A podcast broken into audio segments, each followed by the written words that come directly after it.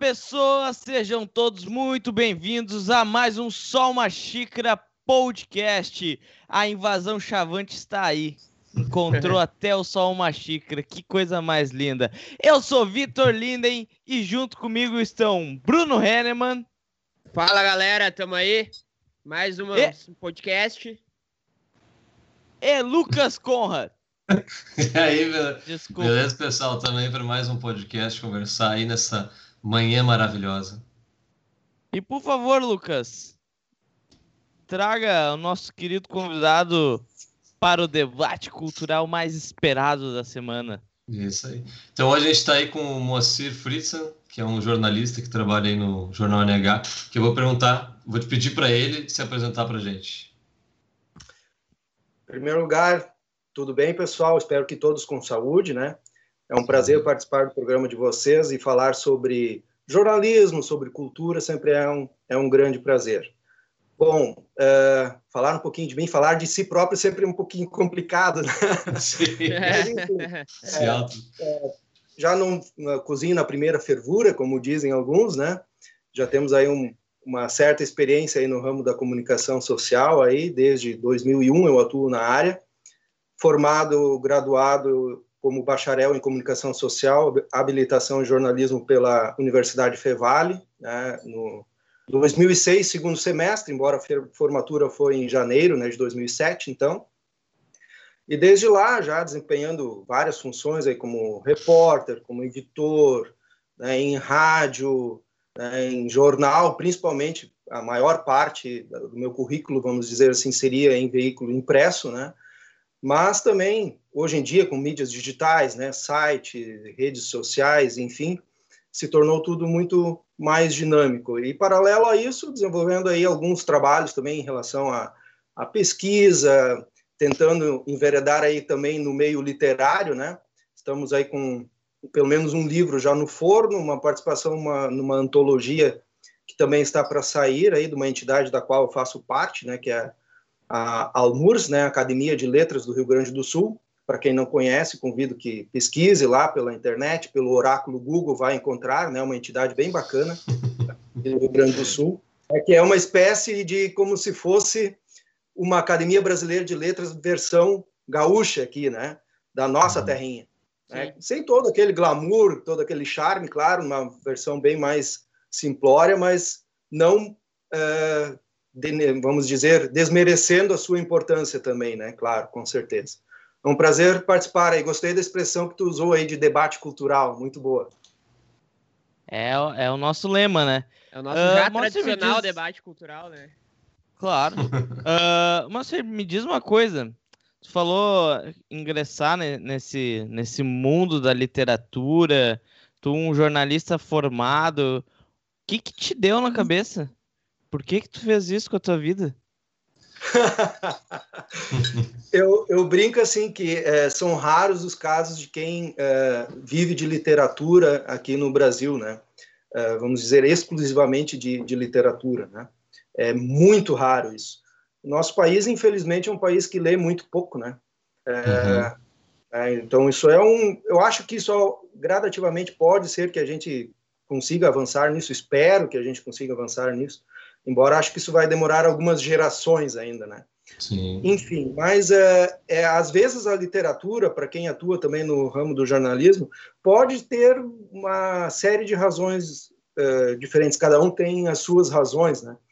Mas no meu caso, a literatura para mim sempre foi é, algo presente na minha vida desde que eu fui alfabetizado, né? Desde que eu aprendi a, a ler e escrever, né? Uhum. É, sempre gostei de ler desde de a infância. Eu lembro até hoje o primeiro livro que eu li, né, que era As Aventuras de Narizinho, do Monteiro Lobato, né? Foi o primeiro, talvez um dos primeiros livros que eu tenha tido contato desde que eu fui alfabetizado. Então, e para mim é o exercício da literatura, é, desde leitor e também agora também enveredando para a escrita, sempre foi um exercício é, presente assim na minha vida, desde fazer redações na escola, né? Mas é, e eu gosto também é, porque a literatura te permite às vezes um, um, outro lado paralelo ao jornalismo, né? ao jornalismo, no jornalismo tu está muito preso à questão de tu narrar aquilo que aconteceu, aquilo que tu viu ou que outras pessoas te relataram. Uhum. Né? E na literatura tu tem o espaço da ficção, que tu pode usar a tua imaginação. Então é quase que como viajar fora da caixa, vamos dizer assim, né? Uhum. Então, é, é, dá para se exercitar o outro lado que no jornalismo tu não consegue muitas vezes, né? Fora às vezes que tu escreve no jornalismo alguma crônica que tu usa algo ficcional para tornar o texto um pouquinho mais atrativo, um pouquinho mais agradável ao leitor, uma, uma leitura um pouquinho mais leve às vezes, né? Mas vamos dizer assim, na maior parte do tempo tu está narrando o que tu viu ou que outras pessoas te contaram ou de documentos que tu teve acesso, dados que tu teve acesso né, algo mais concreto e, claro, com compromisso com a verdade que deve ser sempre, né? Mas é que nem eu falei, né? A literatura é aquele outro lado, né? O exercício de viajar às vezes fora da caixa, né? Uhum. Sim. E Bruno, eu ia fazer uma pergunta? É, eu ia falar que ali que eu até acho que o Lucas tem uma pergunta sobre esse assunto, né? Que ele comentou ali que no Brasil é difícil viver de literatura hoje em dia, né? Isso vem, isso corrobora aquilo que a gente estava falando ali no, antes do programa ali, que o profissional tem que ser multifacetado hoje em dia, né? Tem que trabalhar em várias áreas. Eu, tipo, o Lucas até tinha uma pergunta uhum. sobre isso. O que, que tu, tu tem a falar sobre isso, Mocer? É assim mesmo? Como é que funciona no jornalismo ali, na literatura? Tu mesmo atua em mais de uma área, né? Claro, claro. Eu, eu atuo, eu cada vez agrego mais áreas, né? Eu não sei até quando eu vou conseguir abraçar isso, né? Mas, Sim. enfim, é, hoje em dia eu acho que a gente tem que ser o mais eclético possível, né? Dentro do jornalismo também, antigamente tu às vezes tinha, eu comecei no jornalismo como repórter, onde quase todo mundo começa, né? Sim. Então, como repórter na época de veículo impresso, claro, era uma época anterior ao advento aí das redes sociais e tal. A gente estava começando a descobrir o e-mail na época, para vocês terem uma ideia, né? Sim. Eu comecei a minha vida profissional no jornalismo escrevendo colunas em jornal e depois eu trabalhei no jornal O Diário, então já como uh, empregado com carteira assinada no Diário de Ivoti, né? Foi meu primeiro veículo com carteira assinada, mas antes disso eu já fazia crônicas, artigos para jornais, enfim. Mas uh, eu comecei então escrevendo e fotografando. Essas eram as uh, entrevistando, óbvio, porque tu precisava entrevistar para colher as informações, né? Sim. Mas uhum. é, era esse é o trabalho base. Hoje em dia não, hoje em dia tu tem os meios digitais, então hoje em dia tu faz vídeo, Hoje em dia tu faz áudio, tu fotografa, tu escreve o texto, tu faz boletim para rádio, é, eventualmente alguém participa de algum uh, programa de audiovisual, ou seja, isso é internet, né? Como estamos participando agora neste momento, por exemplo. Sim, né? sim, sim. Então, Isso é, é, essencial hoje em dia, né? Não tem hoje em dia é primordial. Né? Hoje, quando tu entra numa empresa de comunicação, tu tu faz de tudo um pouquinho, né? Tu é hoje em dia um profissional multimídia, tu tem que entrar já com esse pensamento, né? E Sim. ainda bem que na, na, faculdade, quando eu já ainda estava né, na graduação, a gente teve uma visão bem ampla disso, porque tu lá tu já tinhas aí a, a disciplina de fotografia, tu já tinha a, a, a disciplina de televisão, de rádio, só que separadamente, óbvio, né? Hoje uhum. em dia, está cada vez mais disseminado e mais diversificado, né?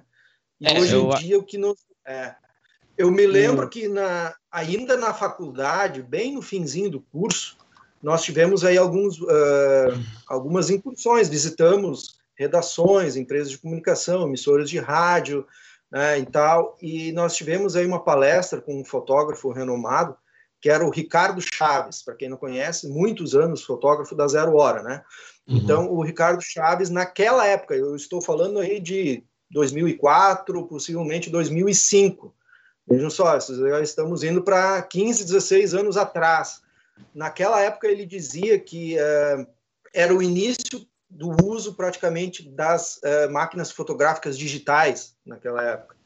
Então, ele disse que uh, antigamente ocorria, vamos dizer, um, um alagamento, uma, uma, enchente num bairro próximo ali da Zero Hora. Ia lá um fotógrafo da Zero Hora e fazia foto, voltava para a redação e né, fazia o seu trabalho de né, colocar aquela foto no jornal na edição do outro dia. Com o advento da máquina digital, vejam só, 15, 16 anos atrás, só para ressaltar de novo.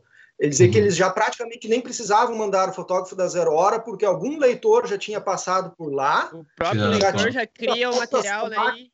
Já tinha ido para casa, já tinha baixado no seu computador e já mandava para a redação da Zero Hora. Então, hoje em dia, com o celular. O celular aí, ficou mais, mais prático ainda.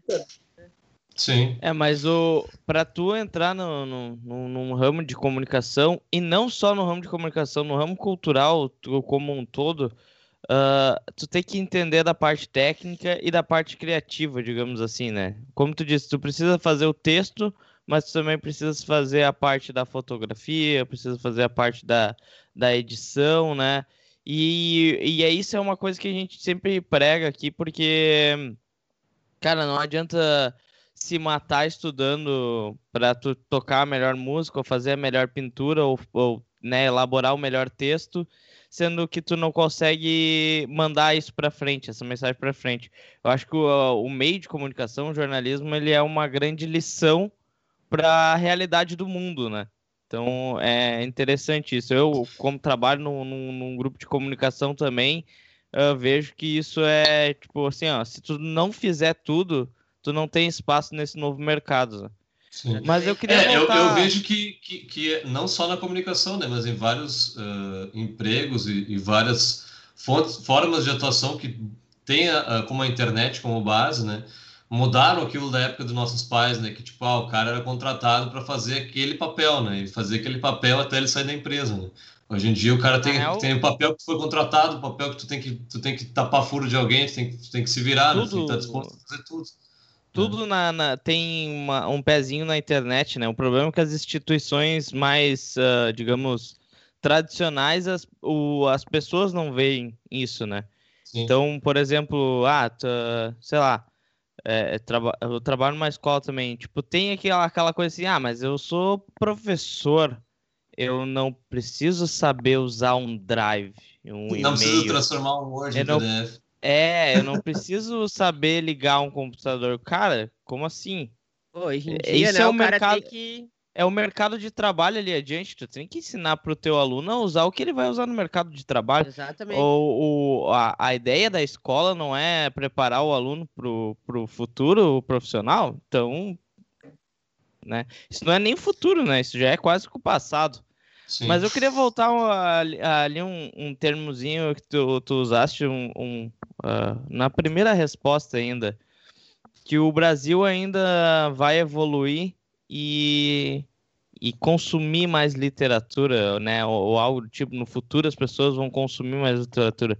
Tu realmente acredita nisso? Eu acredito que sim, principalmente porque hoje eu vejo as novas gerações, elas têm um contato diferente do que a minha geração em relação à literatura, né? Eu ainda sou muito preso ao impresso, ao papel, né? Mas hoje em dia eu vejo que a garotada já está consumindo literatura, principalmente em formato e-book, por exemplo. Uhum. Né? Então, é, eu acho que vai existir ainda o livro impresso. Claro que ele vai perder um pouco de espaço para esse novo formato, que é o e-book, né? às vezes nem é tão novo assim, se pensar, né? já tem aí de alguns anos, mas eu vejo que sim, né? o pessoal vai ter, é, com o passar dos anos, talvez se familiarizar mais com essa tecnologia e talvez surjam outras, né? A literatura vai ter que se reinventar, como todos os setores vão ter que se reinventar, né? É, principalmente por causa da pandemia, mas também por causa da tecnologia. Isso uhum. já vem, né? e cada vez isso está se acelerando. Eu vejo é. assim, por exemplo. Mas só para não deixar escapar, eu antes citei o Ricardo Chaves como um, um exemplo, né? De um, de um caso que ele nos citou, mas eu não posso esquecer de mencionar aqui um grande mestre que nós, principalmente do Grupo Sinos, eh, tivemos até pouquíssimo tempo atrás, que era um cidadão, acima de tudo, chamado Alceu Mário Feijó. É um dos maiores, se não o principal fotógrafo que o Rio Grande do Sul já teve na sua história. E uma pessoa de, uma, de um caráter exemplar.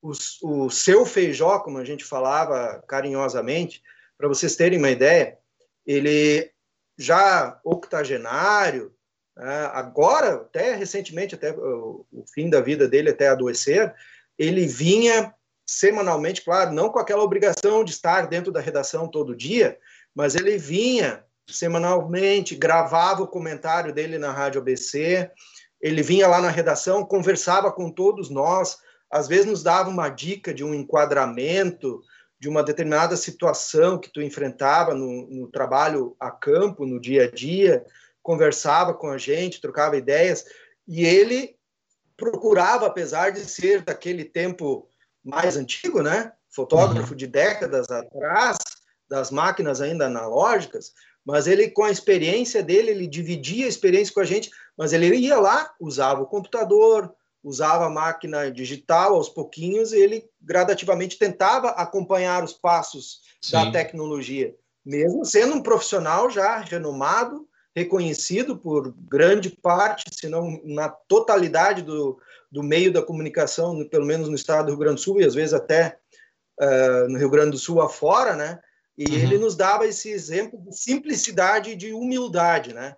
De dividir o conhecimento dele e da relação pessoal carinhosa que ele tinha com todos também.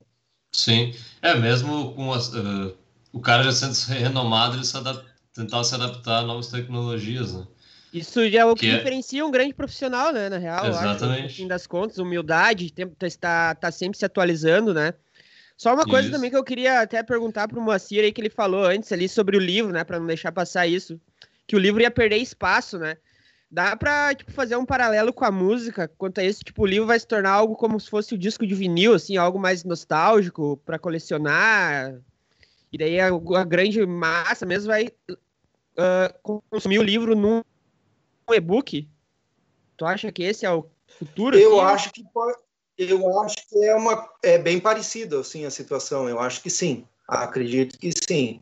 É, as grandes editoras hoje estão sofrendo muito, né? Uhum. Se você olhar, as grandes editoras estão em crise, né? Muitas, algumas inclusive fechando, assim né? como assim então, como gravadoras é, passaram por essas crises, né? mercado de cara, é, na real e uh, não, só eu, eu acho assim, o mundo tá passando por essa crise. A gente, cada metro quadrado, a cada ano que passa, fica mais caro.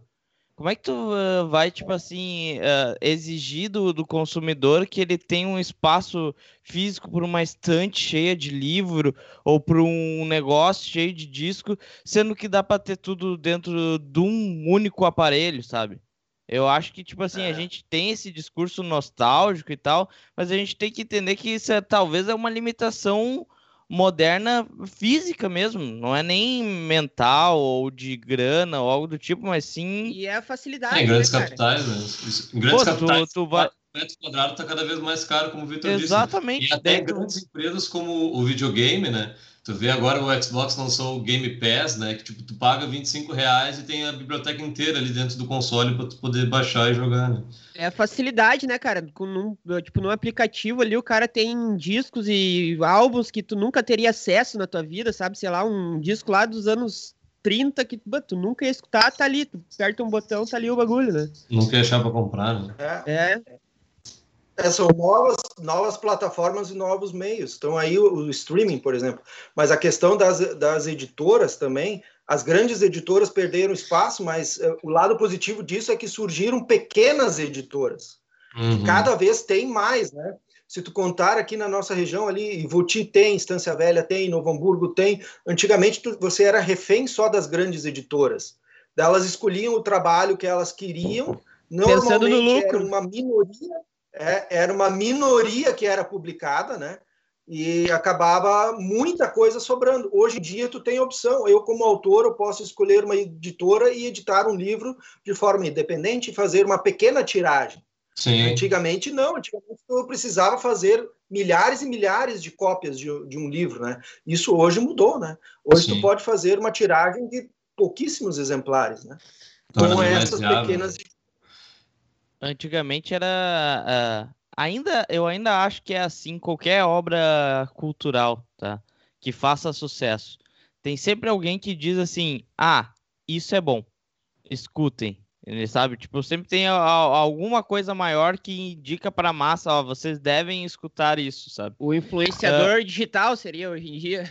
Talvez, mas assim, tá mais uh, tá mais espalhado essas pessoas. Antigamente a gente se concentrava nessas grandes, cara, se foi publicado por uma grande editora, pronto, É isso que vocês têm que ler. Não tem oportunidade para as demais pessoas. A mesma coisa uma grande gravadora. Meu Deus, um, um, um disco gravado pela Som Livre com propaganda na Globo, pronto. Uh, é isso ali que tu tem que escutar e, e, pronto. Porque tá na novela das nove e tá na propaganda, sabe? E, e tu, tu, tu conseguir destruir essa. Não é destruir mas tu conseguir mudar essa percepção de que os grandes indicam o que é bom e o que é ruim, foi, foi uma evolução muito significativa. Porém, Sabe? talvez a gente não estava preparado diretamente para essa evolução, porque hoje em dia a gente fica perdido, a gente não sabe o que consumir, não sabe nem onde consumir, sabe? Muita informação, né? Fica é muita informação o tempo todo, então... É. Daí isso a gente Sim. volta até ali para facilidade, né? Tipo, quando não tinha outras opções, o cara tinha que consumir o que a Globo tava passando ali, né? O disco que a Globo passava ali. Hoje em dia o cara isso tem uma... reflete até hoje, né? É, reflete até hoje. Não só na música, né? Em tudo, na real, né? Sim, literatura, tudo. Tá, mas é, e, e, essa questão do, e essa questão do espaço físico, você tem razão mesmo. Realmente, hoje em dia tem, por exemplo, eu moro num apartamento de 45 metros quadrados, eu tenho muitos livros, né? e eu ainda sou da geração que tu ter uma biblioteca pessoal era uma, um motivo assim de, de, orgulho. Hoje em dia eu vejo a geração mais nova, eles leem um livro, eles já repassam o livro adiante. Já dão, já. já. Eu, eu faço isso. É, então eu já, não, já não tem mais aquele apego. É, o mesmo vale para. Na minha geração, o pessoal colecionava CDs, né? Uhum. Hoje em dia já não tem mais isso. Hoje em né? dia é entulho, né? O cara não consegue nem botar no carro mais, né? Não tem mais leitor no carro. É, o, é, no, no, rádio, nosso... rádio raramente uma pessoa tem em casa hoje em dia também, né? No nosso é. debate lá, até o Joel comentou, né, que ele tinha DVDs lá que ele tava querendo doar e ninguém queria, né? Ninguém queria, Uma coleção de... Esse troço, né, meu?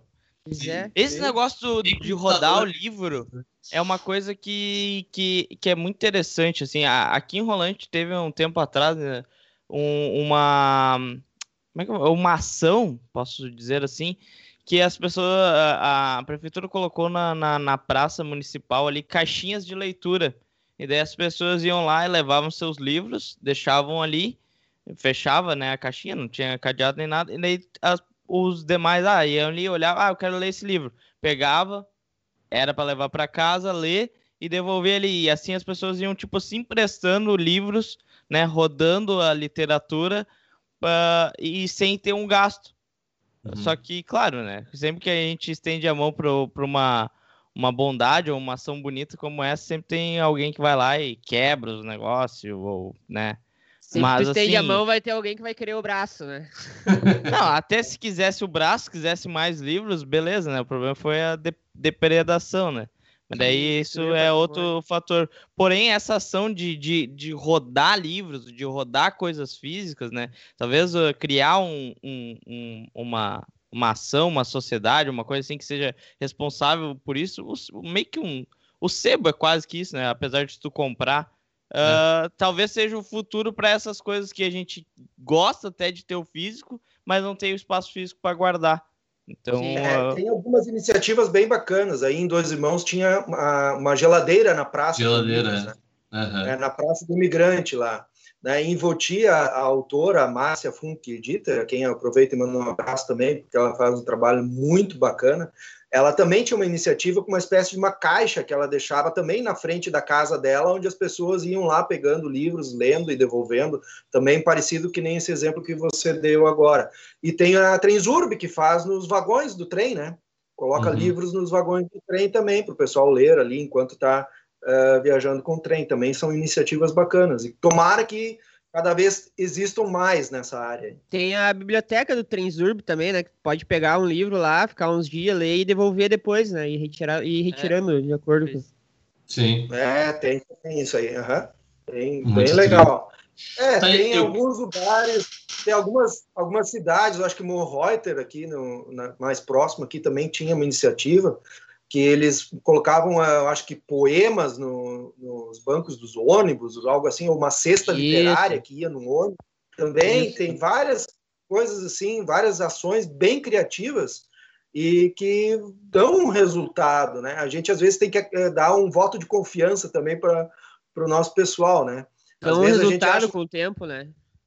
é, exato. Sim. Eu queria te perguntar, assim, uh, voltando para o jornal, né, que a gente falou do, do, do físico, digital e renovação e tal. O jornal é um dos meios mais antigos de comunicação que a gente conhece, né? Tipo, da nossa geração e tudo mais. Uh, e é uma mídia que perdeu bastante espaço com a chegada da internet e tudo mais. Que a gente falou, ah, o cara pode tirar foto do celular e, e, e mandar para o jornal, mas ao mesmo tempo uma pessoa pode pegar a informação e largar na internet, né? Uh, como tu consegue ver a renovação do jornal para se manter no mercado hoje em dia? Até porque, tipo, ah, ah é... o físico já não é tão, tão comprado mais hoje em dia, né? O cara vai na internet e tudo mais. Como é que tu vê a renovação do jornal para passar dessa, dessa etapa? É, eu acho que é um desafio muito grande, né? É, a, a concorrência realmente com os meios digitais hoje, ela, ela é ferrenha, né? Mas eu vejo que... Uh, eu acho que a palavra-chave nessa questão é credibilidade. Né? Do, uhum. O veículo de comunicação oficial, seja ele em qualquer plataforma, seja ele mídia digital, o impresso, papel, né, rádio, tudo mais, é, a palavra-chave é a credibilidade. Tu sabe que ali por trás tem profissionais que apuram essa informação e tudo mais, e às vezes no meio assim que não seja esse, tu tá sujeito a uma pessoa que não tem o preparo, né, o, a capacidade para isso, e daí tu tá sujeito a fake news, tu tá sujeito a informações incorretas e tudo mais, né? Uhum. Então eu acho que a palavra-chave para que os veículos de comunicação se mantenham no mercado é credibilidade. Eu vejo que é por aí o caminho. Tu apostar em ter a informação correta, precisa, bem apurada, seja em qualquer plataforma que for, né? Vamos dizer no impresso ah, tu ter um texto legal, escrito, bem escrito, que seja atrativo para o cara ler, beleza, bacana. Mas que tu reúna nele também a maior quantidade de informações possível e, além disso, também de forma correta e precisa, né? Uhum. Para levar a informação para que a pessoa tenha a necessidade de consumir aquela informação. E como é que tu vê isso, a, a credibilidade né, da, da, das mídias de comunicação como é que tu vê a, essa questão da, da isenção? Ela ainda vai perpetuar aqui ou a gente vai ter que daqui a pouco dizer, ah, essa é mídia, né? Tipo, como está acontecendo no, no mundo futebol, né? Os comentaristas cada vez mais estão dando seu time, os repórteres, né? Ah, esse aqui é o comentarista do Grêmio, esse aqui é o comentarista do Inter. Será que isso aqui vai ir para a questão política também? Tipo, a Jovem Pan teve uma guinada significativa e, né, nada tentando disfarçar para a direita. Como é que tu vê é. isso? Até no Rio Grande do Sul, que é muito mais, eh, digamos, radical as opiniões, né? É, eu vejo assim, a comunicação ela tem é, algumas características interessantes e, e vamos dizer, é, diferentes ao redor do mundo, né? No, nos Estados Unidos, por exemplo, Uh, os jornais são identificados com determinada corrente política há muito tempo, né? Uhum. Lá tu sabe qual é o jornal democrata, qual é o jornal republicano. Sim. Uh, então, é, e essa questão de tu não definir um lado, de defender a isenção, isso era uma característica muito própria aqui do Brasil. Né? Aqui o pessoal, uh, mesmo que indiretamente, assim, tu às vezes percebia, ah, eles defendem mais uma ideia X ou uma ideia Y, mas aquilo não era, vamos dizer, escancarado, como é até às vezes na Europa, em alguns países, eh, tem veículos de comunicação que tu sabe qual é a ideologia deles, né? Então, Sim. aqui, aqui tu ficava mais, vamos dizer assim, de um, uma vertente um pouquinho diferente, tá?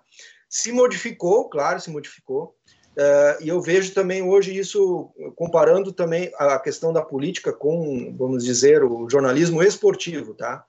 Uh, cada vez mais, que nem tu falou, tem uh, jornalistas assumindo, vamos dizer, o seu clube de predileção, né? Óbvio que todos nós temos, né? Uhum. quem milita no meio esportivo é porque gosta de esporte, e se gosta de esporte, ele, ele torce para algum, algum clube, para alguma equipe. Né? Uhum. Isso é é normal, fato. Uh, eu acho que assim, ó, tu ser 100% isento nessa área é algo praticamente impossível, se não impossível. Tá? Então, é, mas tu tem que buscar dar informação de uma maneira, eu vejo isso, eu exercito isso na minha profissão. Tá? É, quando eu faço matérias de esporte, por exemplo, eu tive programa de rádio esportivo também. É, eu sempre assumi que eu sou torcedor colorado, mas eu gosto do Brasil de Pelotas, eu gosto do Novo Hamburgo, porque moro em Novo Hamburgo. Quando eu morava em Voti, e ainda existia ali na época, o Esporte Clube Voti era time que disputava estadual de amadores, eu assistia jogos, ia na torcida, ia para excursão e tudo mais. Eu nunca escondi isso de ninguém, mas isso eu é, procurava na hora que eu estava com o microfone ligado, na hora que eu estava com uma caneta na mão, na hora que eu digitava um texto, deixar isso um pouquinho de lado e tentar privilegiar a informação. O que, que era re relevante para o meu leitor, para o meu ouvinte, para o meu telespectador. Eu apresentei na, na no site dos veículos do Grupo Sinos, nos sites do jornal NHVS, Diário de Canoas e, e outros do Grupo Sinos, por mais de um ano, acho, um programa chamado Arquibancada Colorada, onde eu era o apresentador colorado, com uniforme no Internacional, entrevistava pessoas que eram assumidamente coloradas, mas isso não interferiu para que eu mantivesse o, o meu trabalho de uma forma profissional, né? Então, uhum. e eu vejo hoje em dia que tem espaço para tudo. Né? Tem, tem espaço para o jornalismo identificado? Tem. Hoje tem canais de jornalistas identificados com o Grêmio que falam só sobre o Grêmio. Hoje tem jornalistas colorados que têm canais que falam somente do internacional. Tem, tem espaço para todo mundo. É, o que importa é tu ser um bom profissional e levar a informação para o teu público. Eu acho que o, o X da questão é esse. E, e, isso tu levando de uma forma correta vai gerar aquilo que eu falei antes, a credibilidade, que esse é o teu principal capital, ao meu ver, né? Uhum. E isso tu acha que funcionaria assim dentro do, da política também? Deveria funcionar. Deveria funcionar. É. Às vezes não funciona porque é, hoje em dia, o, eu analisando assim o comportamento, hoje as pessoas estão cada vez mais intolerantes. É isso que me preocupa. Sim. Não é a questão de defender o lado A ou B, mas a questão da intolerância. Isso às vezes não é só é, não é só no meio uh, político. Isso é também no meio esportivo. Isso é também, sei lá, em questão uh, de raça, de religião, de tudo. Uh, se tu hoje em dia, se tu não gosta da música que o Lucas faz, daí tu odeia o Lucas. É. Sabe? Então, não, não é. é, é foda. Mas na real, é, na então, real, acho que a galera transferiu esse ódio que era do futebol pra política, parece, sabe? Tipo, hoje em dia, colorados e gremistas geral, convivem. Tudo isso. É. Eu acho que pro meio em geral, hoje em dia, tu usa para quase tudo isso aí. Se é, tu não tem a mesma ideia que eu, se tu não concorda comigo, então tu é meu inimigo mortal. Eu acho que não deve ser assim. É. Né? Porque, claro, para que tu evolua, um ponto de vista, tu tem que ter o contraditório. Exatamente. Que graça teria o mundo se todo mundo pensasse igual da mesma forma? Não teria graça nenhuma, né? Todo Sim. mundo só concordaria com tudo. Sim. Uma coisa que me chama atenção também no, no, no, jornalismo, assim, tipo, na internet principalmente, é na era que a gente vive, são essa era da, essa era da desinformação, tá ligado? Tipo, muita fake news, a galera acredita em qualquer coisa que tu coloca ali, Uh, e essas coisas assim, tipo, e, e como tu, tu vê isso, tipo, como lutar contra isso? Como a, essa, essa, tipo, criação em massa de fake news para manipular as pessoas, e assim. e só complementando, eu acho engraçado porque a galera agora, qualquer coisa que é contra, é fake, é news. fake news. É fake news, é. é tipo assim, é, existe uma pessoa falando que é fake news, uma fake news, mas na real o que ela tá dizendo é uma fake news, sabe? Sim. Uh, tem, tem, tem algo estranho, assim, ah, se, se não é, rola... a, é, se não é a meu favor, é fake news. E pronto, Isso... não, te, não tem mais discussão. é fake news, tá ligado? Isso rola é quando não, a pessoa não tem argumento, né, pra debater aquilo, de, bah, é fake news. Daí, tipo... É, é, verdade... é complicado. Isso dá muito mais trabalho hoje desmentir notícias falsas do que uh, divulgar as verdadeiras hoje em dia, né? Sim. E isso é isso complicou bastante o trabalho do profissional no, no meio da comunicação, porque tu passa por muito mais filtragens do que tu tinha antes, né? Na minha época de graduação, se falava muito que a gente tinha que ouvir os dois lados da história, né? Isso uhum. se foi falado, nossa, incontáveis vezes durante o curso. Mas hoje em dia tu não tem só dois lados da história, hoje tu tem infinitos lados da mesma história.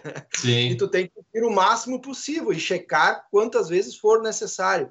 E, e realmente existe muitas vezes o que às vezes eu, eu, eu chamo às vezes de teimosia, né?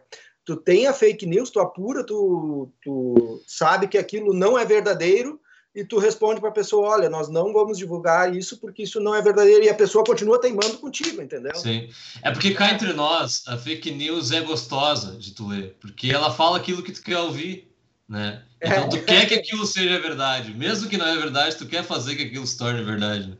Aí tu repete, repete, até que se torna uma verdade para algumas pessoas, né? É que, cara, esse, te, esse tema da verdade, a verdade é complicada, né? Porque a verdade é. não é uma coisa absoluta, né? É, ela tem três lados. Né? Eu, eu não... É, exatamente. É, o, é a minha verdade, a tua verdade e a verdade de verdade, né? É verdade, é verdade verdadeira.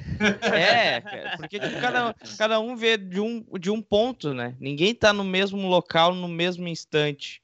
Então é Sim. é complicado. Só que hoje em dia, para tu vender, eu vendo assim, a manchete ela precisa ser uma coisa 100%. Então ela pega e, e, e, diz assim: isso aqui é verdade, todo o resto é mentira. E daí uhum. começa as discussões, né? E daí, pra tipo, tu combater essa verdade absoluta que um lado deu, é só eu dando tipo o 80. A pessoa deu o 8, eu tenho que dar o 80, porque senão não não não, não vai, não vai gerar clique, não vai gerar coisa do tipo, né? Mas você, eu queria te fazer uma pergunta sobre a, a questão assim, o jornal, de onde vem a renda hoje em dia? É dos patrocínios? É dos assinantes? É, é os assinantes online? Como é que a gente gera dinheiro para esse ramo agora? É, o, o, brasileiro, culturalmente, ele ainda não adquiriu a, o hábito, agora aos poucos está melhorando isso, tá? Mas de, de pagar pelo conteúdo online. Né? Isso é uma resistência ainda muito grande. Aos poucos está se quebrando, né? De, uhum. de cobrar uma assinatura digital. Hoje os jornais, quase todos eles estão cobrando para né, determinado tipo de, de conteúdo. Às vezes se libera uma parte, outra parte você restringe mais, né? Uhum. Deixa o conteúdo mais exclusivo, mais completo pro assinante, né? Do conteúdo e tudo mais. Mas a, havia uma resistência e ainda existe uma resistência muito forte. Aos poucos isso está isso tá evoluindo. Mas o meio impresso ele ainda, claro, depende muito da, da venda do anunciante, né? Do pessoal que realiza os patrocínios, né? Uhum. Ah, os anúncios né, publicitários, da publicidade, e, é, claro, ainda depende do, do assinante, né? principalmente de quem tem assinatura, o leitor. Né? Uhum. São de arrecadação. O digital está crescendo, né? É, só que, por enquanto, pelo que eu vejo, os meios cobrando aí para quem consome, isso é ótimo, né? São valores ainda baixos para assinatura digital, né? eles geralmente são bem mais baratos do que o conteúdo impresso, né? Uh, eu espero que mais pessoas passam, passem a também apostar no meio digital. Isso é uma evolução da tecnologia, isso não tem mais volta, né? E eu Sim. espero que aos poucos quebre essa resistência que o público ainda tem de pagar pelo conteúdo digital. Lá na Europa ou na, na, nos Estados Unidos, isso já é cobrado há muito tempo. É, aqui que recém agora estamos começando, né? mas isso também é uma questão de que o brasileiro não estava acostumado. O brasileiro tem um poder aquisitivo menor do que esses outros países, esses outros mercados. A pirataria mais, também. Mas caminha para isso. Eu vejo que, que caminha para uhum. isso. Eu acho que as duas coisas vão caminhar muito em, em, paralelo. O impresso com o digital, pelo menos por um bom tempo, né? Ainda Sim. vão caminhar em paralelo. Tu vai ter as duas opções ainda por um bom tempo convivendo. Eu vejo assim, pelo menos. Sim. É que nem antigamente diziam, quando entrou a televisão, diziam que o rádio iria acabar, né? E hoje ainda tem a televisão e ainda tem o rádio. Né? E o jornal. Mas, eu acho claro, que o rádio se adaptou muito melhor à, à internet e às novas tecnologias do que a televisão, né? Sim, é. é. Mas desse lance de, de assinatura, né? pelo poder aquisitivo, a gente sempre se buscou, o brasileiro sempre buscou a maneira mais barata, né? Até na época do DVD, né? Que tinha o, o DVD, o encartezinho, o cara preferia comprar o do camelô ali, que era 10% do preço, né? Então, hoje em dia, eu acho que com essa, o aparecimento dos streamings, esses serviços que são mais acessíveis, do que tu perder o teu tempo indo atrás das coisas de graça, né? Tipo, ah, é muito mais cômodo hoje em dia tu pagar um Netflix, que sei lá, acho que custa 30 reais por mês, do que tu ir sempre procurar na, na internet a forma barata, né? Então, acho que essa comodidade vai conquistando as pessoas, né? E tu vê hoje em dia streams que nem da Amazon, que custa, sei lá, nem 10 pila por Não. mês, e tu tem tudo, né? É, é 9 reais. Só, e a Disney, só... chegou esse, esse, mês aí, chegou a, a Disney, né, no Brasil que é 30 reais e, cara, tá todo mundo comprando, né? Então, acho que isso é uma coisa que vai chegar para as outras mídias também. O videogame, como eu falei antes do Game Pass, né? Também é 30 reais por mês e a galera tá, tá comprando porque vale mais a pena. É muito mais cômodo, né? Tu comprar dessa forma. Mas é mais cômodo quando era só Netflix, né? Agora o problema é que tá cada vez São várias, tendo... né? São é... várias, é 9 aqui, 20 ali, 30 isso. ali, no fim vai ser que nem a Sky, né? Custando é, isso é um outro pila. problema, né? Tantas assinaturas e... que o cara não consegue pegar todas, né? né? e eu acho que é isso que acontece com o jornal, né? Porque tu, tu pega uma notícia, alguém compartilha uma notícia da ZH, depois tu, tu pega e, e compartilha do NH, e daí, tipo, pra tu poder ler as duas, tu tem que ter a assinatura das duas, e daí a galera começa a pensar, não, mas peraí, eu vou ter que dar um jeito de ler assim, daí muda o URL lá para conseguir ler de graça e. Sim. É, é, é isso, é, isso é um assunto também, né? A quantidade de coisas por assinatura que estão aparecendo é, é incrível, né? Tanto de, de filme, de música, de, de livro, tudo, né? Sei lá, música tu tem vários, né? Tudo bem que a, a, o Spotify ainda é a grande maioria, né? Mas tem Deezer, tem, tem o iTunes, tem tudo, né? Tu pode, de música tem uma... Né? De música tem umas ali, quando vai fazer o lançamento, tu nem sabe qual é que é, sabe? Tipo, nunca nem viu e tem Sim. ali, tu lança e tem tua música lá. Sim, é. Tem milhões, né? Mas tem o lado, tem o lado positivo disso, pelo menos no, no, mercado da música, que a gente tem muito mais acesso aos artistas locais do que antigamente, né? Sim. Tu acabava consumindo só os nomes consagrados. Hoje em dia, não, né? Hoje em dia Sim. a coisa está bem mais de, ampla, né? Mas Antigamente tu consumia só os artistas consagrados porque era só o que dava para consumir, né? Hoje em ah, quer dizer, antigamente. Hoje em dia, tu consome só os artistas consagrados por opção, porque o artista local continua sem ouvinte. É. Ah, é, é, triste essa constatação é aí, meu. É, tá é uma, uma magoada agora. Mas, Mas não é enfim. é verdade? Não, é verdade, é verdade. Mas a verdade dói. Essa é a verdade dói. É.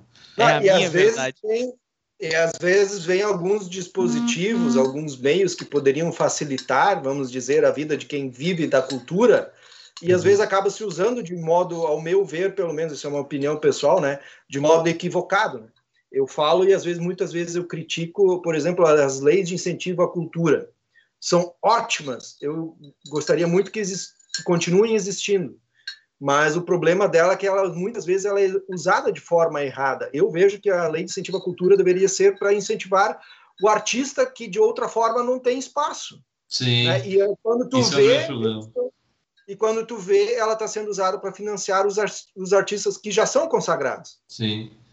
Exato. E também tem, tem uma coisa que acontece muito no nosso, no nosso nível né, de, de, de artista, é aqueles projetos que é tipo, sei lá, uma banda que o cara criou sobre o projeto e depois do projeto cada um vai pro lado e é isso aí, né? Tipo, ah, vai, vai ter o edital, vou juntar 10 amigos, 5 amigos para fazer uma banda, vou pegar essa grana e tchau e graças, né? Isso também é um grande problema, assim, que eu vejo.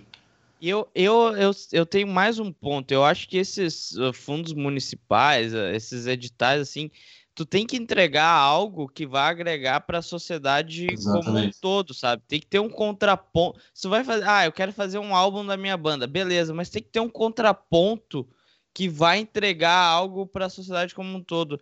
Projetos que são muito assim, eu, ah, eu quero dinheiro para fazer o meu clipe, a minha é. música. Eu, eu acho que, cara, como assim, velho? Tu tá tipo usando tá dinheiro da população. Da população para fazer um, um, um troço totalmente particular teu. Eu acho que tem que entregar algo que vai agregar na, na, na sociedade, assim, alguma coisa que vai fazer uma movimentação financeira, uma movimentação de cenário que vai agregar para a comunidade e não somente ao teu projeto, né? Verdade, verdade. É, e isso vale para tudo hoje em dia, né? Vale para tudo. Vale para música, vale para o meio literário, vale para peças de teatro, filmes, vale para tudo. Sim. Eu queria fazer uma, mais uma pergunta do daquela coluna que tu tinha, que eu não sei falar o nome, é Heimet, Heimet, não sei. Heimet. Heimet, é. é. tu escreveu umas reportagens para essa coluna, né, que tu aborda vários projetos de municípios Ô, Lucas, do Lucas, interior, né? Fale. Lucas, antes da tua pergunta, tá só para a galera entender, uh, o que é essa coluna, por que esse nome, e daí a pergunta do Lucas, eu acho que vai fazer mais sentido no, no então, contexto então, da então vou deixar essa pergunta para o Moacir responder. Na verdade, Heimat é uma palavra em alemão, né? Uh, grande parte dos municípios da nossa região são colonizados por imigrantes alemães, né? Nós, grande maioria, somos descendentes de, de alemães, embora tenhamos a presença de, de outras etnias também, e eu vejo que essa diversidade cultural é muito saudável. Mas uh, o significado seria uh, meu lugar ou minha pátria, Tá? Uh, ou seja, dois irmãos, para quem vive em dois irmãos, o seu Heimat é dois irmãos. Para quem vive em Ivoti, o seu Heimat é Ivoti, e assim vai, né? Uhum.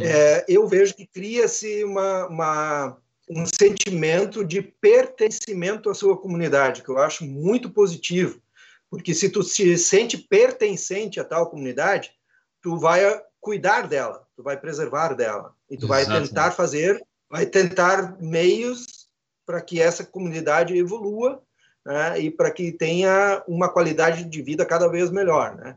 Uh, se tu analisar, quando tu vai ver onde tem os cinturões de pobreza, é justamente onde não tem esse sentimento de pertencimento a uma comunidade. Sim. Isso é fácil de tu observar, né? Uh, e isso está presente em muitas, muitos lugares da nossa região. E a página Heimat, ela foi um projeto interessante e ela continua sendo interessante porque uh, ela dá espaço e dá, uh, vamos dizer, um, uma forma de divulgar notícias que de outra forma não encontrariam tanto espaço no meio impresso, né? Por exemplo, nós fizemos uma matéria bem bacana com a Folk Box, né, aquela vez, né, uhum. né, Lucas? Sim. Então, que talvez, talvez encontrou, claro, encontrou, nós depois divulgamos também, eu acho que na página do Viva Música também, né, Lucas? Então, uhum. É, talvez encontraria talvez um espaço na editoria de, de variedades, né, de cultura e tudo mais, mas que dentro da página Heimat ela foi lida pela população de Dois Irmãos, que da é a cidade. onde o Lucas mora. Uhum. Né? Então, é, o público leitor se identifica com aquela página e vai consumir um conteúdo que é primordialmente local, né? que é primordialmente da sua comunidade, aquilo que interfere uh, no seu cotidiano, né? o pessoal diz, poxa, que legal, o Lucas é da, da banda Folk Box, eles uhum. fabricam seus próprios instrumentos musicais, ele é daqui, que legal, né? Que bacana. Talvez se não tivesse sido divulgado ali, tivesse sido divulgado numa outra editoria do jornal, se estivesse lá na página de variedades, o morador de Dois Irmãos talvez não tivesse interesse em ler aquele conteúdo, sim, entendeu? Sim. Uhum. É, então, eu acho que isso é muito positivo dessa, dessa página. E ela é, leva o nome Heimat uh, Ivoti, Heimat, dois irmãos, e Heimat Estância Velha, mas ela tem também em outras cidades a sua versão, só que com o nome Meu Lugar, que na verdade é praticamente a mesma coisa, né? Só que é em sim, português.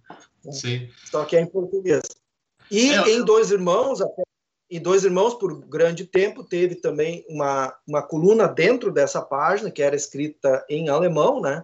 que quem escrevia uhum. era Solange Kamphorst e Arielle Bauermann, que são professoras de alemão, foram minhas professoras de alemão também, são minhas amigas pessoais, uh, só que com o tempo, por compromissos profissionais, elas não puderam dar continuidade, mas existia essa coluna dentro da, da página Heimat Dois Irmãos, e em Voti tem essa coluna até hoje escrita em alemão, e quem escreve os textos são alunos do Instituto Ivoti e professores do Instituto Ivoti. Hum. É, lá esse trabalho teve continuidade. Em Dois Irmãos parou por causa de compromissos profissionais que elas não conseguiram mais dar conta, né? Sim, é, sim. Mas foi sim, é um trabalho também muito interessante os textos em alemão. Muita gente nos dá o feedback, nos dá o retorno dizendo, pá, que legal que pelo menos agora eu tenho um texto que seja por semana que eu possa ler em alemão, porque muita gente ainda a língua, né? sabe, consegue e uh, muitas voltaram a praticar essa leitura uhum. e antes não praticavam porque não tinha acesso a isso, né? Sim, sim, sim. Hoje em dia está sendo bem legal esse retorno. Atualmente, né, exatamente agora, o pessoal lá do Instituto Ivoti, os alunos estão fazendo um trabalho muito interessante. Tem uma entidade em Ivoti que milita nessa área da, da pesquisa da história da cidade, e eles já estão agora no segundo, indo para o terceiro livro que eles estão lançando sobre a história de Ivoti. O primeiro acho que era Ivoti no palco da história, algo assim, o título agora de memória pode ser que seja um pouquinho diferente, mas eu acho que era isso, Ivoti no palco da história, uma coisa assim. É um livro bem, bem grande, assim, bem grosso e tal, uh, com muito conteúdo, que foi uh, organizado por vários pesquisadores, e ele teve o seu lançamento por ocasião, acho que dos 50 anos de emancipação de Ivoti. Agora, uh, recentemente, eles lançaram o segundo livro, que é o Mosaicos de Então. E agora os alunos do Instituto Ivoti estão pegando textos do Mosaicos de Então, que estão escritos em português, e traduzindo e fazendo uma versão resumida de cada texto para essa coluna em alemão que eles têm dentro da página uh, específica de Ivoti, né? Uh, uhum. E está tendo um retorno muito bacana, né? Porque além de ter o texto em alemão escrito, é algo sobre a história do município. Sim. Então se tornou uma, mais local ainda do que antes. antes Sim. eles escreviam, claro, texto em alemão sobre temas variados. Podiam falar sobre uma viagem que fizeram para a Europa, muitos deles escreviam sobre experiências que tiveram na Alemanha, que também é legal, também é bacana. Mas agora o conteúdo se tornou mais local ainda, porque fala de coisas da própria comunidade, o que tem nos dado um retorno fantástico, né? Muito Sim. bacana. É, um leitor assíduo dessa, dessa, desse espaço nem é morador, nem de Dois Irmãos, nem de Voti. Ele mora em Novo Hamburgo e é vice-presidente da cooperativa Sicredi, o seu Mário Konzen, né, uhum. a quem eu mando um grande abraço. Ele é um leitor assíduo e volta e meia ele no, nos dá um feedback. Ele às vezes me manda uma mensagem pelo WhatsApp, me retorna às vezes por e-mail, dizendo: Ó, oh, gostei desse texto, daquele texto não gostei tanto. Às vezes ele reclama comigo que às vezes a gente tem que diminuir o corpo da fonte, né? A uhum. letra às vezes fica muito miudinha, texto é, às vezes né? é muito comprido. E daí ele tem dificuldade de enxergar, e ele diz: Ó, oh, tem pessoas idosas que não enxergam direito. Sei, sei, eu, eu, eu, eu para ele: olha, às vezes não é só os idosos, às vezes são os jovens também, porque eu sou míope e sou daltônico, então sim, eu sim. também tenho problemas de visão mas às vezes a gente condensa um pouco o tamanho da, da fonte para que o texto consiga caber na íntegra, né? Uhum. Porque às vezes os textos são um pouquinho mais compridos, né? Às vezes são mais curtos, mas às vezes quem realmente tem esse problema de, de visão dificulta um pouco, mas ele interage com a gente, então a gente recebe do público esse retorno, o que para nós é muito legal. Sim. É, eu gosto muito desse, dessa coluna do, do jornal, quando a gente saiu, pelo menos, né, com a Folk Box no, no De Dois Irmãos, né, Uh, isso dá uma credibilidade muito boa para a gente da cidade, porque se a gente é conhecido e querido na nossa própria cidade, para a gente se projetar para outras cidades, fica mais fácil, né? Tu tem a, a, alguém dizendo que aquele material é bom, né? Que volta aquela coisa que tu falou do jornal, que é o principal, a credibilidade, né? E claro, as pessoas da cidade passam a te conhecer também, né? Porque às vezes, sei lá, dois irmãos e Voti, não, às vezes não tem muitos locais para tu tocar com a tua banda, né? Então, tu pelo menos aparecer no jornal já é uma fonte de divulgação e tu aparecer para tua comunidade que aquilo ali existe muito importante, assim. Tem claro, que... e a matéria principal dessa página vai para online também, tá? Isso. A matéria principal página vai para o site também. Eu estava procurando, é, eu procurei no Google ali e aparece as duas que a gente está no jornal apareceu, foi em 2018 isso daí. E é muito legal que tu mantém também uh, longevidade, né, da matéria, né? É diferente da, da da rede social que tu posta e aquilo se perde no feed, né? Tu nunca mais acha, né? Ou do jornal. jornal. que depois vira o banheiro do cachorrinho. Não, eu digo na internet. É, o papel, o papel pode ter embora, né? Mas eu tenho papel ainda. Mas o, na internet tá ali, né? Dividido tudo certinho, né? Pra tu poder achar, tu procura o nome da banda e o nome do jornal vai aparecer, né? Então é muito é, legal ter essa, esse uh, registro, né? E aquele negócio, né? tem que, tem que vir alguém, normalmente isso é cultural, mas tem que vir alguém de fora e dizer que, que aquele teu projeto é bacana. Porque santo de casa não, não infelizmente não faz milagre, né? É impressionante. Uh, claro, a gente, o nosso projeto tenta mudar um pouco essa percepção, né? Mas sempre que tu, tu consegue alguma ascensão fora do, da tua comunidade, as, as pessoas param e tipo, poxa, mas então quer dizer que eles são bons mesmo. E daí começa o reconhecimento, né? Sim. Inclusive, isso é, foi falado no, no, no, num do, dos próximos episódios do Só Uma Xícara Session, com uma banda aqui de Rolante, falou, tipo, é impressionante como a gente consegue muito mais público fora do que dentro da cidade. Dentro da cidade as pessoas não, não acompanham muito. Sim. E eles não têm muito espaço para tocar também. Né? Então, então são, são detalhes, assim, da, da vida. a sociedade. Cara, uh, eu acho que uh, esse, esse, podcast foi um, um, um, pouco diferente pela correria que está tendo no fim do ano e a gente também não quer ocupar muito tempo do, das férias, de ti, né? Da, da, das tuas férias aí, tu tá na, numa uh, descansando aí, né? Com a alegria da, da, da, da vitória do nosso Chavante ontem, então quer deixar tu aproveitar um pouco do, do descanso também. E, mas agradecendo pelo, pelo papo, porque, cara, que, que conversa de alto nível. De verdade, foi muito bom uh, o, a, a, nossa conversa, debate, como, como o termo que quiserem usar. E eu acho assim, pedindo, aproveitando antes de passar a palavra para tuas considerações finais, pedindo para o pessoal que acompanhou, assim, lembre-se, inscrevam-se no canal, deixe o like e compartilha o link da live é o mesmo link que vai estar no futuro. Então, se tu compartilhar agora, quem clicar amanhã, depois de amanhã, semana que vem, vai poder assistir tranquilamente o mesmo conteúdo. Então, dá essa força pra gente que uh, pra gente conseguir evoluir como sociedade, a gente tem que evoluir todos os principais pilares dele. E o pilar que está entre os três principais, saúde, educação e segurança é a cultura, porque só a partir da cultura a gente consegue mudar tudo. Então, dá essa força aí pra gente que a gente está tentando uh, evoluir como um todo.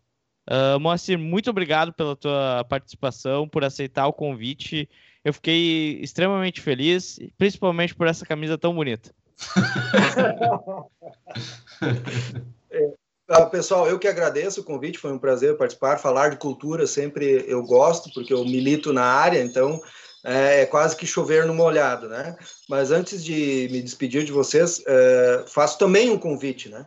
Eu sou coautor de dois documentários em vídeo é, da série Fir Ima, né? O primeiro Fir Ima para sempre, o segundo Fir Ima Gerações. Então, quem quiser lá assistir, tiver um tempinho, o primeiro documentário ele tem em torno de 18 minutos de duração o segundo é mais extenso um pouco, ele tem 46 minutos de duração, mas para quem quer ter uma visão ampla sobre várias questões da imigração alemã e, e afins, é um conteúdo bem bacana. E tem site, então é, lá no site vocês encontram todo esse conteúdo. Tem os dois documentários na íntegra e tem mais um material extra é, eles estão no YouTube também, os dois. Quem tem mais familiaridade no YouTube pode procurar por lá. É, é só é, buscar por Fir Ima para sempre ou Fir Ima Gerações que vocês encontram. E o site então é o www.firimar.com.br, tá? É, daí as pessoas vão dizer, poxa, mas como é que se escreve isso aí? Porque, claro, é um nome em alemão, né? Uhum. Então é www f-u-r.i-m-m-e-r.com.br. Então, tem dois M's, então, tá, pessoal? É, o, de soletrar um pouquinho complicadinho, mas isso aí. Acessem lá, porque eu creio que vocês vão, vão gostar, vão encontrar histórias muito legais, muito bacanas, positivas, alguns momentos de bastante emoção, e vocês vão se identificar com certeza em algum momento com as histórias que são relatadas lá. É um conteúdo muito bacana e eu fico também feliz que ele está sendo muito aproveitado num outro ambiente, que, claro, agora um pouquinho de, com dificuldade por causa da, da pandemia, né? Mas ele está sendo aproveitado muitas vezes como material didático, né? Em sala de aula, e isso para nós é um motivo de muita satisfação. Então, agradecendo para a vocês por, por essa troca de, de ideias, sempre bem positiva, e vejo que o programa é muito alto astral e desejo muita energia boa para vocês e que esse programa tenha, tenha vida longa. Pode me convidar quantas vezes vocês quiserem para falar sobre diferentes assuntos que vocês queiram, tá? Que ferrou, a gente vai sempre convidar. e, cara, manda esse link para nós ali, pro, pro Lucas ali, que entrou em contato contigo. Vamos, Isso. a gente vai dar um jeito de, de ajudar na, na divulgação. É. Uh, então é isso aí. Muito obrigado. Bruno e Lucas, alguma consideração final? Quer falar, dar um último recadinho? Tem palavras aí para agradecer o Moacir, eu adorei a conversa de hoje, muito massa. Obrigadão pela disponibilidade aí, Moacir. E é isso daí, vamos isso chamar mais vezes. Isso aí. Eu faço as minhas palavras ao do Bruno e é te agradecer por estar aí conversando com a gente, eh, trocando essa ideia com a galera. Agradecer também quem, tá, quem olhou o programa até aqui, comentou e tudo mais. A gente agradece muito a presença de todo mundo. E por hoje é só. É isso aí. Então, muito obrigado a todos. Uma ótima semana, né? O resto de semana. Amanhã o, o, o programa vai estar também no Spotify. E fique acompanhando a gente nas nossas redes sociais, que a qualquer hora a gente está com conteúdo novo. Inclusive, tá quentinho, hein? Logo, logo tem só uma xícara session. E é dessa vez, é de verdade. Tá saindo Olha do forno. Tá saindo da jaula o monstro. Tá saindo da jaula. Se prepare, se prepare. Muito obrigado a todo mundo. Um grande beijo e até a próxima.